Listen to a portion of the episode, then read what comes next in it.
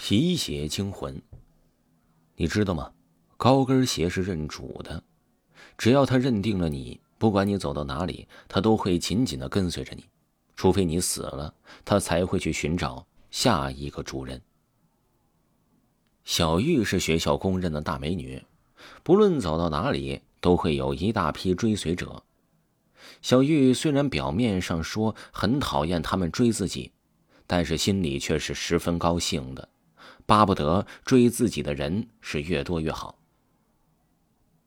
一年一度的校花大选要开始了，这种比赛小玉自然是要参加的。如果可以当选校花，那么她在学校便更加风光了。小玉一路披荆斩棘，来到了最后的一场比赛。在挑选最后一场比赛所穿的礼服时，小玉犯了难。她买了一件非常漂亮的红裙子，她认为呢，像这样的红裙子应该配一双非常高级的红色高跟鞋。可她把学校的附近的鞋店都逛遍了，也没有找到那双心仪的红色高跟鞋。就在小玉一脸沮丧，准备回学校的时候，小玉突然看到了一个垃圾桶旁边正放着一双红色高跟鞋。那个颜色实在是太正了，小玉一下子便吸引了过去。此刻，他也顾不得脏了，伸出双手把那双红色高跟鞋给拿了起来，仔细的检查一番，小玉却更加满意了。这双高跟鞋呀，无论是材质还是款式，都是他喜欢的，尤其是这颜色，再也找不到比这更红的红色了。小玉朝着四周看了看，发现没有人注意他，他便把那双高跟鞋塞到了自己的背包里。回到宿舍之后，小玉用酒精给高跟鞋来了一个全方位的消毒。就在拿湿巾去擦鞋的时候，小玉发现这鞋似乎有些掉色，她手里的湿巾已经染上了些红色，而且这红色也红得十分奇怪，不像是染料，而像是人血。但是呢，小玉却没有在意，只认为这是自己没有见过的新奇的燃料。这双鞋子那么美，掉点小问题，他根本不会放在眼里啊。他仔仔细细的把这里从里到外的擦了一遍，随后小玉便迫不及待的穿上了这双高跟鞋。小玉穿之前呢，先看了一下鞋码，比她的脚啊要大上了一号。可是穿上之后，小玉发现这大小是正好的，好像是专门为她的脚定制的一样。穿上去啊，也是特别的舒服，而且衬得她的腿是又白又细又长的。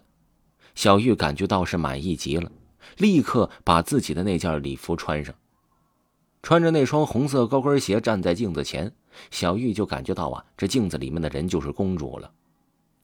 不出意外的。小玉穿着那双红色高跟鞋夺得了冠军，成为了校花。小玉把功劳全部都归功到了那双红色高跟鞋的身上。比完赛，他专门去买了一个鞋盒，把那红色高跟鞋放了进去。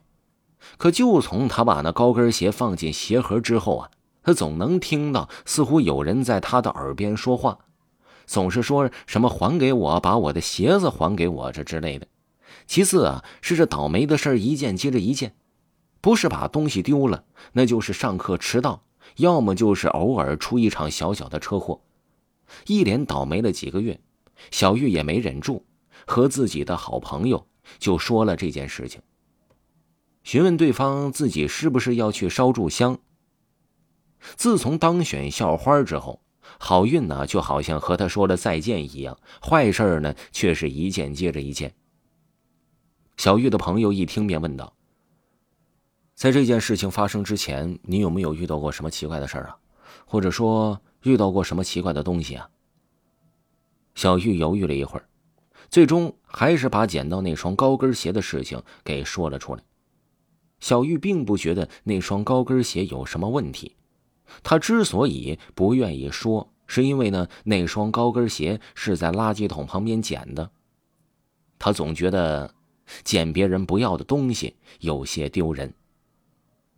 朋友一听便惊讶的说道：“说你怎么能随便捡东西呢？